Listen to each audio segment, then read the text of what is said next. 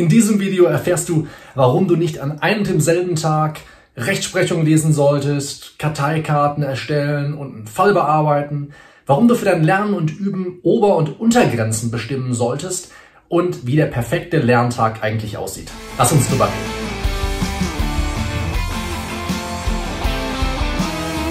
Willkommen zu einer neuen Ausgabe des Endlich Jura Video Podcasts, wo wir deine Art, über Jura zu denken, für immer verändern. Bist du bereit? Dann ab an die Arbeit. Es gibt viel zu tun. Willkommen zu einer neuen Ausgabe des Endlich Jura Video Podcasts. Bevor du deinen Lerntag überhaupt beginnen kannst, müssen wir zunächst einmal festlegen, was du eigentlich aktuell lernst. Welche Fächer lernst du aktuell und vor allem, wie lernst du sie am besten parallel? Nachdem ich ja im vergangenen Jahr bereits ein Video zur perfekten Woche für dein Jurastudium gemacht habe, lag es natürlich auf der Hand, heute hier nachzulegen mit dem perfekten Lerntag. Aber bevor du den perfekten Lerntag beginnen kannst, überhaupt mit dem Lernen für das, was gerade für dich ansteht, anfangen kannst, musst du natürlich zunächst einmal feststellen, was eigentlich an Lernstoff anfällt. Welche Fächer musst du eigentlich aktuell lernen? Und ich werde einfach mal ein Beispiel von einem Kandidaten von mir herausgreifen. Er möchte also in diesem Semester folgende Fächer belegen. Er möchte zum einen erst einmal das Kommunalrecht belegen, er möchte Strafrecht AT belegen dann Familien- und Erbrecht und auch noch Polizei- und Ordnungsrecht. Also eine ganze Menge vor. Und vor allem möchte er, so haben wir zwei das nämlich ausgemacht, die ganzen Fächer parallel bearbeiten. Und da würde ich ganz gern, bevor wir gleich in die drei Schritte einsteigen, wie du den perfekten Lerntag für dich strukturieren kannst, erst einmal mit dir darüber reden. Warum diese Fächer parallel lernen? Könnte man nicht einfach auch hergehen und sagen, ich lerne an einem Tag dieses Thema, am anderen lerne ich dieses oder ich sage sogar, ich lerne eine Woche mal nur Kommunalrecht, dann mache ich in der nächsten Woche Polizei- und Ordnungsrecht. Klar, könntest du machen, aber du beraubst dich dem sogenannten Kontextinterferenzeffekt. Eine Kontextinterferenz entsteht dadurch, dass beim Lernen und Üben zwischen mindestens zwei Übungsaufgaben hin und her gewechselt wird. Jetzt liegt es erstmal nicht auf der Hand, dass diese Form des Lernens wirklich effektiver ist. Und man hat auch am Anfang nicht das Gefühl, dass man wirklich gut vorankommt. Aber relativ schnell stellen sich Erfolge ein. Und zwar hat man dann in der Wissenschaft natürlich das untersucht und in sogenannten Retentionstests, also in Tests, in denen man testen wollte, inwiefern jetzt die Informationen, die der Lernende sich eingeprägt hat oder versucht hat einzuprägen, auch wirklich noch aus dem Langzeitgedächtnis reproduziert werden konnten, hat man gemerkt, dass je höher die Kontextinterferenz war, je eher diese Informationen reproduziert werden konnten. Im Endeffekt profitierst du also davon, wenn du dir so ein bisschen das Lernen und Üben erschwerst, indem du konsequent zwischen einzelnen Fächern hin und her wechselst. Was du nicht machen sollst, darüber sprechen wir gleich. Du erschwerst dir ein Stück weit das Lernen am Anfang, aber langfristig wirst du besser dir die Dinge merken können. Aber vor allem denke ich, so ist zumindest meine Erfahrung als jemand, der das schon immer oder zumindest seit einigen Jahren so macht, ich finde, man arbeitet angenehmer. Denn jedes Mal, wenn man irgendwo ran die Lust verliert, also ich gebe aufs Beispiel von meinem Kandidaten zurück, wir haben eben gesagt, er möchte also Kommunalrecht und Polizei- und Ordnungsrecht und, und Familien- und Erbrecht und Strafrecht AT lernen, also ganz schön viel und auch ganz schön verschiedene Fächer man verliert schnell die Lust an einem Fach. Also ich kann mir jetzt nicht vorstellen, zwei Stunden Kommunalrecht zu lernen. So, muss ich aber auch nicht. Denn wenn ich irgendwann die Lust daran verliere oder wenn ich auch irgendwo hänge, ich habe eine Verständnislücke oder so, viele beißen sich dann fest und versuchen dann unbedingt irgendwie das zu verstehen, was ihnen gerade so schwer fällt. Die einfachste Möglichkeit und vor allem auch um von Kontext-Interferenzeffekt Gebrauch machen zu können, besteht dann einfach nur darin, dass man das Fach wechselt. Kein Bock mehr auf Kommunalrecht, aber man hängt irgendwo, macht man halt einfach erstmal ein bisschen Strafrecht AT beispielsweise. Ich empfinde das als deutlich angenehmer und ich habe auch schon in einem Video etwas genauer erklärt, was die wissenschaftlichen Hintergründe sind. Das werde ich dir jetzt hier einblenden. Wie versprochen kommen wir jetzt auf die drei Schritte zu sprechen, wie du deinen perfekten Lerntag strukturieren kannst. Der erste Schritt ist immer das Bestimmen deines Tagesthemas. also ich bezeichne das als Tagesthemen. Wie du das bezeichnest, ist völlig egal. Die Frage, die du dir stellen musst, um das vernünftig beantworten zu können, heißt, welche Aufmerksamkeit verlangt dieser Lerntag von mir? Ich gebe dir einmal ein paar Beispiele, auf das dann diese Frage deutlich klarer für dich wird. Ich könnte zum Beispiel einen gesamten Tag, also ein Tagesthema wählen, indem ich einen gesamten Tag der Fallbearbeitung widme. Diese Form des juristischen Denkens und Arbeitens verlangt also eine völlig andere Aufmerksamkeit von mir als beispielsweise das Notizen erstellen. Das könnte ein anderes Tagesthema sein. Das erste Tagesthema könnte also für mich sein, ich bearbeite Fälle. Ein anderes Tagesthema für mich könnte sein, dass ich mir Notizen erstelle. Ich nehme also ein Skript, ein Lehrbuch zur Hand, ich lese darin, dazu kommen wir gleich noch, wenn wir den perfekten Lerntag strukturieren. Ich lese darin und erstelle mir daraus eigene Notizen oder vielleicht auch ein Quiz. Das finde ich immer sehr schön. Du könntest aber auch genauso gut hergehen und sagen, heute ist mein Tagesthema die Normtechnik, also vor allem die Gesetzeslektüre. Heute erarbeite ich mir für eine bestimmte Zeit, die ich vorher festlege, auch dazu kommen wir gleich in Schritt zwei. Da lege ich mir einfach erstmal etwas Zeit dafür fest, wie ich einfach aus den gesetzlichen Rechtsnormen, mit denen ich tagtäglich konfrontiert werde, Aufbauschemata entwickle. Und du könntest sagen, ein Thema für heute ist Argumentation. Ich versuche mich heute ganz gezielt an mir für mich noch unbekannten Rechtsproblemen zu lösen. Ich setze mich also hin, ich denke in tatsächlich einfachen Fällen, so hoffe ich zumindest immer, blende also hier nochmal dafür die Videoreihe ein. Ansonsten bei Interesse gerne mal auf der Homepage schauen. Ganz kurz gibt es den Online-Kurs dazu auch noch verfügbar. Ich versuche also einfach mal, mir selbst Argumente herzuleiten zu einem mir unbekannten Rechtsproblem. Auch das kann ein Tagesthema sein. Eine Alternative zu diesem Entwurf des Tagesthemas könnte zum Beispiel sein, dass du diese Mittagspause, die du machst, wenn du also sagst, du arbeitest quasi vormittags und du arbeitest nachmittags, dass du die Mittagspause als Schnitt betrachtest. Dass du sagst, okay, eine bestimmte Form von Aufmerksamkeit am Vormittag, die widme ich zum Beispiel der Fallbearbeitung, dass ich weiß, dass das nicht hinten überfällt. Das ist ja also gerne das Erste, was wegfällt, wenn man mal nicht mehr genug Zeit zum Lernen und Üben hat. Und am Nachmittag setze ich mich dann hin und entwickle aus meinem Lehrbuch oder Skript beispielsweise eigene Notizen, zum Beispiel in Form von Karteikarten oder Zusammenfassungen. Das ist also genauso gut möglich. Entscheidend ist, dass man wirklich einen klaren Cut hat. Ob das jetzt für dich die Nacht ist, ja, wo du eine Nacht drüber schläfst und am nächsten Tag machst du ein anderes Tagesthema, oder ob das eine vernünftig lange, auch dazu gleich Mittagspause ist, spielt erstmal keine große Rolle. Schau einfach, was für dich funktioniert. Wichtig ist, dass du im ersten Schritt immer das Tagesthema bzw. die Tagesthemen bestimmt hast. Jetzt habe ich ja im Intro schon gesagt, dass du auf keinen Fall an einem und demselben Tag Fälle bearbeiten sollst, dir Notizen erstellen in Form von Karteikarten und Zusammenfassungen, dass du nicht an demselben Tag dich auch noch mit Rechtsprechung befassen sollst und so weiter und so fort. Und jetzt möchte ich dir einfach auch nochmal die wissenschaftliche Erklärung dafür geben, warum das nichts taugt. Und ich will nicht sagen, dass ich das immer richtig gemacht hätte. Dafür bin ich ja hier. Ich bringe ja auch dir viel von dem bei, was ich über die Jahre dann selbst gelernt habe. Das ist auf einen Effekt zurückzuführen, den wir als Attention Residue Effekt bezeichnen können. Dieser Attention Residue Effekt ist darauf zurückzuführen, dass wenn du, wie in meinem Beispiel, zwischen mehreren Aufgaben hin und her springst, die allesamt eine unterschiedliche Aufmerksamkeit von dir verlangen, also Fall bearbeiten, Karteikarten schreiben, Rechtsprechung lesen und verfolgen und dann hoffen, dass das in den Klausuren drankommt. Das verlangt alles eine unterschiedliche Form von Aufmerksamkeit von dir. Und jedes Mal, wenn du jetzt von der einen zu der anderen Aufgabe springst, dann braucht dein Gehirn bis zu 25 oder sagen wir etwa 25 Minuten Zeit, um sich wirklich auf die neue Aufgabe einzulassen. Das Gehirn ist nämlich noch in Rückstand. Auch unterbewusst oder auch unbewusst beschäftigt es sich noch immer mit der vorigen Aufgabe. Und dadurch, dass wir von vornherein einen gesamten Tag oder einen bestimmten Tagesblock einer Aufmerksamkeit widmen, können wir sicherstellen, dass also auch unser Gehirn sich nur auf diese Form von Aufgabe einlassen muss und dann möglichst effektiv lernen können. Im zweiten Schritt, nachdem du also dein Tagesthema bestimmt hast, wirst du jetzt eine Arbeitszeitrestriktion einführen. Und wenn du das mitbekommen hast, ich habe ja kürzlich erst einmal einen kompletten Online-Kurs, eine komplette 21-Tage-Challenge zum, naja, gründlicheren Arbeiten, weniger aufschieben, effektiveren und effizienteren Arbeiten gemacht. Und da war die Arbeitszeitrestriktion auch an zwei Tagen Thema. Eine Arbeitszeitrestriktion wird dir dabei helfen, überhaupt erstmal genau zu bestimmen, was du an einem Lern- und Übungstag schaffen kannst. Sonst lernst du nämlich in die Nacht oder schiebst bis in die Nacht auf und versuchst dann noch möglichst viel von dem aufzuholen, was du dir eigentlich vorgenommen hast. Beides nicht Sinn der Sache. Eine Arbeitsrestriktion ist vor allem auch dafür da, um ausreichend Pausen zu bestimmen. Denn wenn ich von vornherein weiß, was meine Arbeitszeitintervalle sind, dann kann ich den Rest der Zeit nutzen, um Pausen zu machen. Ich gebe dir einfach mal meinen Arbeitstag vor. Das sieht momentan so aus, dass ich von 8 bis 14 Uhr arbeite und dass meine Arbeitszeitintervalle jeweils 90 Minuten betragen. Das heißt, dazwischen mache ich Pause. Das ist mein Arbeitstag. Das musst du auch für dich, für deinen Lern- und Übungstag bestimmen. Im dritten Schritt definierst du jetzt messbare Tagesziele für deinen Lern- und Übungstag. Wir können das auch eine Definition of Done nennen. Das ist total wichtig, denn um ausfindig machen zu können, wie viel du eigentlich an einem einzigen Lern- und Übungstag schaffen kannst. Also um gezielt auch Überforderungen vorzubeugen. Wir sind ja oft geneigt, uns viel zu viel vorzunehmen, was wir an einem einzigen Lern- und Übungstag überhaupt nicht schaffen können.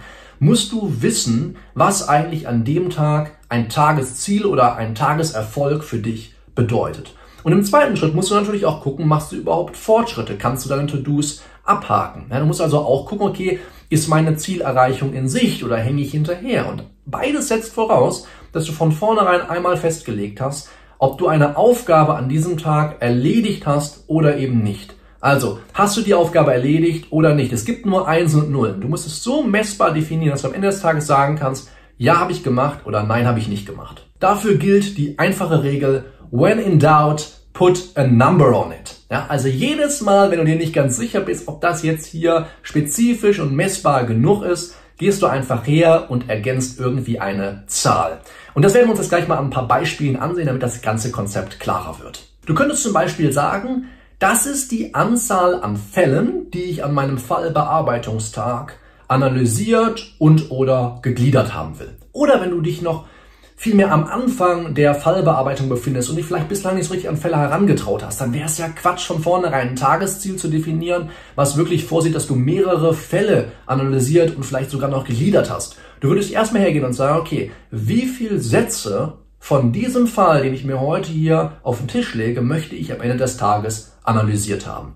Oder wie viele Fälle möchte ich insgesamt zumindest angefangen haben? Oder ich möchte zumindest mir einmal die Fallfrage hingelegt haben und mich gefragt haben, was will der Klausurkorrektor eigentlich hier von mir hören? Wenn dein Tagesthema jetzt vielmehr Normtechnik ist, Gesetzeslektüre, dann könntest du ja von vornherein sagen, okay, zu so vielen Anspruchsgrundlagen aus dem Schuldrecht AT will ich mir heute ein Aufbauschema eigenständig aus dem Gesetz entwickelt haben. Und vielleicht zu so vielen Begriffen oder Begriffsmerkmalen aus diesen Anspruchsgrundlagen möchte ich am Ende des Tages hergegangen sein und dann daraus mir selbst Definitionen hergeleitet haben. Wenn es dein Tagesthema war, heute wirklich Stoff zu erarbeiten, zu sagen, okay, ich setze mich mit Lehrbuch oder Skript hin, ich möchte wirklich heute mir neuen Stoff erarbeiten, dann könnte ein messbares Tagesziel für dich sein, die Anzahl an Karteikarten, die du erstellt hast oder die Anzahl an Quizfragen, die du entwickelt hast oder die Seiten an Zusammenfassungen, die du geschrieben hast oder wie viele Seiten du im Lehrbuch oder Skript gelesen und dann gegebenenfalls in eigenen Notizen überführt hast. Das sind messbare Tagesziele. Und nicht zuletzt, wir haben ja eben darüber gesprochen, dass ein Tagesthema für dich auch Argumentation sein kann. Wenn du jetzt also hergehst und sagst, ich möchte mir heute zu unbekannten Problemen eigene Lösungsansätze überlegen, dann könnte es ja sein, dass du sagst, diese Anzahl an Argumenten, die möchte ich unbedingt schaffen. Ich habe also jetzt dieses Problem X, zu dem habe ich bislang überhaupt keine Kenntnisse, ich habe eigentlich keine Ahnung, aber ich habe mir Denk- und Arbeitsmethoden angeeignet, die der Michael mir bei Jura empfohlen hat. Und jetzt versuche ich damit, mir eigene Argumente zusammenzubasteln. Und ich möchte heute sowohl für die Pro- als für die Kontraseite bei jedem Problem, dem ich mich widme, drei Argumente finden. Im Intro habe ich auch davon gesprochen, wie wichtig es ist, dass man sich für den Lern- und Übungstrag unter- und Obergrenzen festlegt. Was meine ich damit genau? Man kann es auf die simple Formel herunterbrechen. Ich werde niemals weniger als x, aber auch niemals mehr als y tun. Um auf ein Beispiel von oben einzugehen. Ich werde niemals weniger als 10 Karteikarten schreiben, aber auch niemals mehr als 50. Welchen Sinn hat das Festlegen von Ober- und Untergrenzen? Zum einen kannst du durch das Erreichen der Untergrenze festhalten oder kannst du für dich jedenfalls sicherstellen, dass du immer Fortschritt machst. Ja, du kommst immer voran, auch wenn vielleicht nicht in dem Umfang, den du dir ursprünglich erhofft hast. Aber du stagnierst jedenfalls nicht, weil du schreibst ja jeden Tag zehn Karteikarten in dem Beispiel. Andererseits willst du aber auch nicht an einem Tag, wo es mal besonders gut läuft, vielleicht mehr als 50 Karteikarten schreiben. Denn du bist, wenn du mehr als 50 Karteikarten geschrieben hast, oder leise es meinetwegen 80 sein, die Grenze legst du ja selber fest am nächsten Tag im Arsch. Ja, du hast dann null Bock, Karteikarten zu schreiben und stellst dann im Endeffekt nicht einmal sicher, dass du überhaupt deine Untergrenze erreichst. Vielleicht hast du die Karteikarten dann völlig links liegen und hast überhaupt keinen Bock zu lernen. Kann alles passieren. Du musst dir immer so viel Raum schaffen, dass du dich komplett vom Vortag erholen kannst. Ja, das mental erholen. Es machen ja keine körperliche Arbeit. Ja, das wirkt sich nur wie körperliche Arbeit auf unser Gehirn aus. Wir verbrennen unheimlich viel Sauerstoff, wenn wir so viel Karteikarten schreiben. Also im Endeffekt leg für dich eine Obergrenze fest und geh auch nicht über diese Grenze drüber. Natürlich sollst du da aus deiner Komfortzone raus, darum geht's mir überhaupt nicht. Es geht mir nur darum, dass du am nächsten Tag trotzdem auch dich wieder hinsetzen kannst und zumindest deine Untergrenze schaffen. Jetzt habe ich dir auch versprochen, dass ich mit dir einmal teile, wieso ein Lern- und Übungstag, ein perfekter Lern- und Übungstag praktisch aussehen kann. Du hast ja einen Tagesplan geschrieben, im besten Fall. Wir hatten die Arbeitszeitrestriktion eingeführt. Du hattest ja also gesagt, okay, das sind die Zeiten, in denen ich arbeite, das sind die Zeiten, in denen ich Pause mache. Wie kann das Ganze jetzt praktisch aussehen? Nehmen wir mal an, du wolltest dir jetzt also als Tagesthema, hast du dir jetzt also ausgesucht, dass du heute aus deinem Lehrbuch oder Skript eigene Notizen erstellen willst. Karteikarten, Zusammenfassung, you name it, das Medium, was dir am meisten zusagt. Jetzt nehmen wir mal an, dein Arbeitstag beginnt um 8 Uhr. Ich schlage dir vor, wenn dein Arbeitstag um 8 Uhr beginnt, immer erstmal eine halbe Stunde, in unserem Beispiel also bis 8.30 Uhr, einen sogenannten Fade-In zu praktizieren. Wie du das genau nennen möchtest, manche nennen das auch Workday Startup und ich habe alle möglichen Formulierungen dafür schon gehört. Die Idee ist, du bringst deine, dein Gehirn eine halbe Stunde erstmal ans Laufen. Wie ein Computer, den du erstmal hochfahren musst, dauert hoffentlich nicht eine halbe Stunde, sonst tut's mir leid, klingt nach Windows 98. Mir geht es einfach nur darum, dass du erstmal so, naja, deinem Gehirn signalisierst, jetzt geht mein Arbeitstag los. Ja, also jetzt möchte ich gleich was schaffen. Ich möchte mir gleich Notizen erstellen, ich möchte gleich im Lehrbuch lesen, ich möchte dabei konzentriert sein und so weiter und so fort. Und in dieser halben Stunde machst du Dinge, die du sowieso erledigen musst. Ja, das kann also für zum Beispiel Mitglieder meines Endlich Jura Inner Circles sein, dass sie sich in der Community einloggen und eine Frage stellen, die sich am Vortrag beim Lernen gestellt hat. Das kann sein, dass Sie auch einfach mal versuchen, eine Frage eines anderen zu beantworten. Das kann sein, dass du in unsere Facebook-Gruppe Endlich Jura Ersthilfe fürs Studium reingehst und mal schaust, okay, gibt es da irgendwas Neues, was mich interessiert? Hat der Michael ein neues Video gemacht? Es kann sein, dass du dir deinen Tagesplan erstellst oder den des Vortages nochmal überschaust. Es kann sein, dass du einmal prüfst, okay, muss ich neue Ergänzungslieferungen für meinen Schönfelder einsortieren? Es kann sein, dass du einmal guckst, okay, ist mein Material zusammen? Habe ich mir alles zurechtgelegt? Muss ich vielleicht einfach hier auch mal neue Karteikarten bestellen? Das sind alles so Fragen, die du sowieso beantworten musst, ja? Und bevor du die den ganzen Tag mit dir mental rumschleppst und die dich beim Lernen leben, wäre es eher empfehlenswert, du würdest dir einfach einmal morgens von 8 Uhr bis 8.30 Uhr dann eine halbe Stunde Zeit blocken, um dich einfach nur damit zu beschäftigen und so langsam in diesen Jura-Lernmodus zu kommen. So, jetzt haben wir gesehen, 8.30 Uhr sind wir also mit unserem Fail-In, wie ich es genannt habe, täglich fertig. Das ist etwas, was du wirklich täglich machst. Das ist völlig unabhängig von deinem Tagesthema. Ja, du primest dein Gehirn darauf, jetzt in den Jura-Modus zu kommen. So, und dann wäre der nächste logische Schritt von 8.30 Uhr bis 10 Uhr, das ist jetzt also nur in meinem Beispiel so, zum Beispiel den Lernstoff, der fällig ist, zu wiederholen. Und zwar mittels aktiver Abfrage. Du musst also wirklich hingehen und sagen, okay, wenn ich meine Karteikarte habe, ich lese nicht einfach mir nur durch, was auf der Rückseite steht, das bringt dir überhaupt nichts. Haben wir auch schon auf dem Kanal tausendmal drüber gesprochen. Es ist wirklich ganz wichtig, dass du den Stoff aktiv aus dem Langzeitgedächtnis abrufst. Denn so kannst du, wie wir ja eben gehört haben im Kontext Intolerenzeffekt, bei Retentionstests wirklich auch sicherstellen, dass du die Sachen langfristig merken kannst. Das nochmal zu lesen, Rereading oder Reviewing zu praktizieren, wird dir lange nicht so viel helfen, wie aktive Abfragen zu praktizieren. Es ist ganz wichtig, das habe ich gerade schon durchkriegen lassen, 8.30 Uhr bis 10 Uhr, das ist das absolute Maximum der täglichen Wiederholung. Ja, das ist unfassbar anstrengend für unser Gehirn. Wir müssen eigentlich mehr als eine Stunde länger schlafen und das wollen die meisten Jurastudierenden nicht machen wenn wir uns so viel Zeit täglich für aktiven Abruf lassen. Ich kann dir also nur empfehlen, das als Maximum zu betrachten. Du wiederholst dann so viel, wie du schaffst.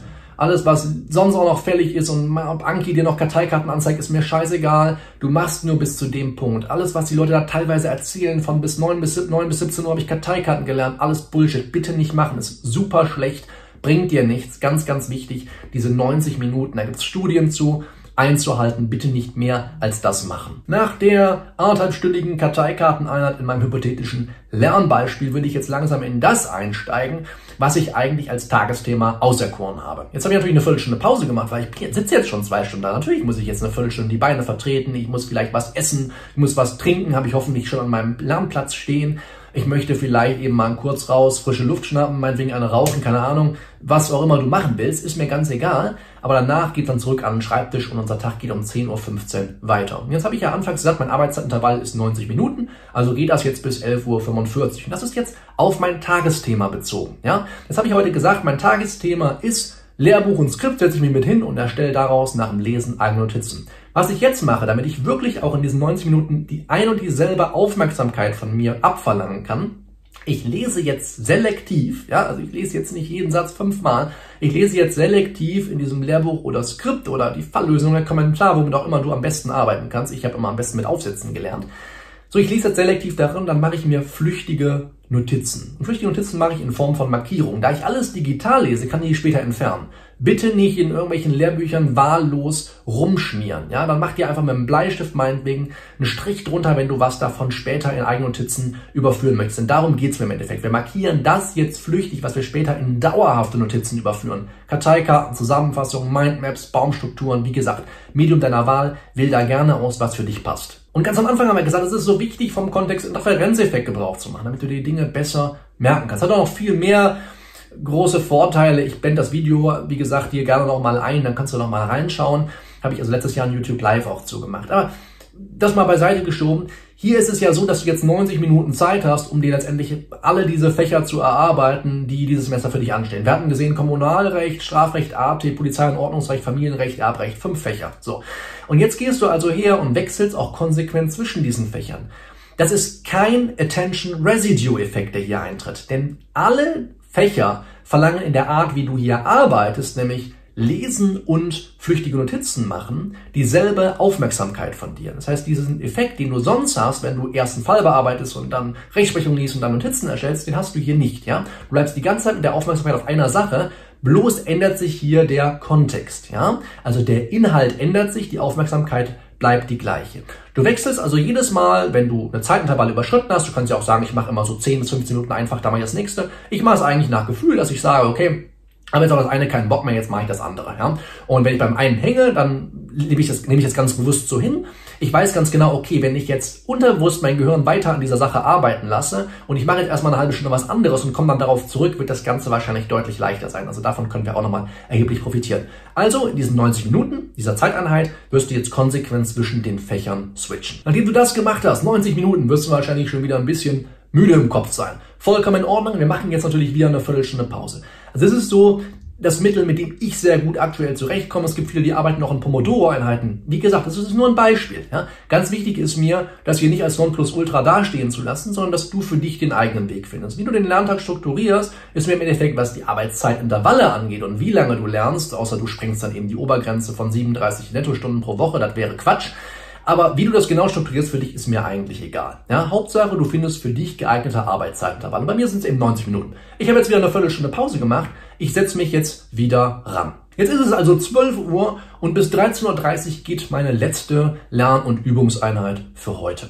Was mache ich jetzt in dieser Zeit? Ich habe mir ja vorhin erst einmal flüchtige Markierungen gemacht. Und das sind die Sachen, die ich für wichtig gehalten habe und die ich jetzt gerne in eigene Notizen überführen würde. Was ich jetzt also mache, ist Externalisierung. Ich nehme mein eigenes Medium meiner Wahl zur Hand, was auch immer es ist, sagen wir uns einfach mal Karteikarten und jetzt überführe ich mir in eigenen Notizen und vor allem in eigenen Worten diese Gedanken, die ich aus dem Lehrbuch oder Skript gerne übernehmen würde, zum Beispiel in Fragen und Antworten, zum Beispiel in Form eines Quizzes, vielleicht mit einem Lückentext, vielleicht mit Multiple-Choice-Fragen und Antworten, ganz egal, die überführe ich mir jetzt in Eigennotizen. Dafür nehme ich mir nochmal 90 Minuten Zeit. Danach werde ich voraussichtlich wieder ganz schön Platz sein, aber mein Lerntag ist auch gleich vorbei.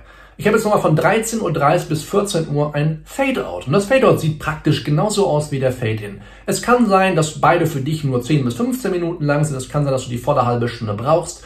Was auch immer es ist, die Aktivitäten, die dort dann anfallen, werden sehr, sehr ähnlich sein, wie die auch am Vormittag oder am Morgen um 8 Uhr, als du den Fade-In gemacht hast. Einfach Dinge, wo du weißt, die hängen mit meinem Jurastudium zusammen, die muss ich sowieso erledigen. Bevor ich jetzt um 10.35 Uhr da sitze und über irgendwas nachdenke, zum Beispiel, ich muss noch Karteikarten besorgen oder ich habe die Ergänzungsform noch nicht annotiert, hast du Sorge dafür getragen, dass ein Block dafür am Tag von vornherein vorgesehen ist, wo du mich, dich genau mit diesen Fragen beschäftigen kannst.